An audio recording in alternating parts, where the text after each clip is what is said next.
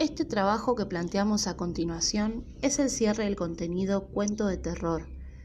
Les pedimos a los alumnos y las alumnas de sexto año del Instituto San Luis Gonzaga que observen la obra de arte de El Grito de Edvard Munch y a partir de allí piensen y redacten una historia terrorífica, teniendo en cuenta todo lo trabajado, los elementos del cuento de terror, la coherencia y la cohesión.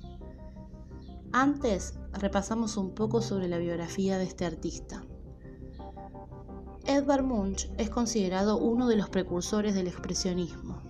El pintor noruego Edvard Munch, nacido el 12 de diciembre de 1863 en Lotten, Noruega, fue rápidamente reconocido como un innovador en Alemania y en Europa Central.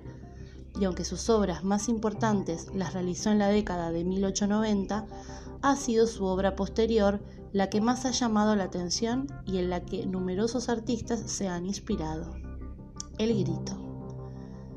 Las muertes de su madre y de su hermana marcaron a Munch de tal manera que el dolor y la terrible experiencia de la muerte se convertirían en temas recurrentes en su obra.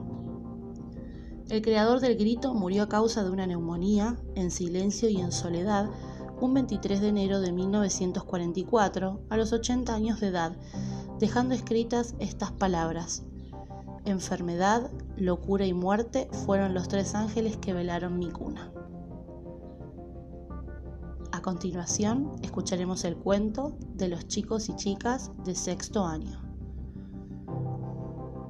El miércoles después del cole me fui a la casa de Víctor para hacer un trabajo de lengua que teníamos que entregar el viernes.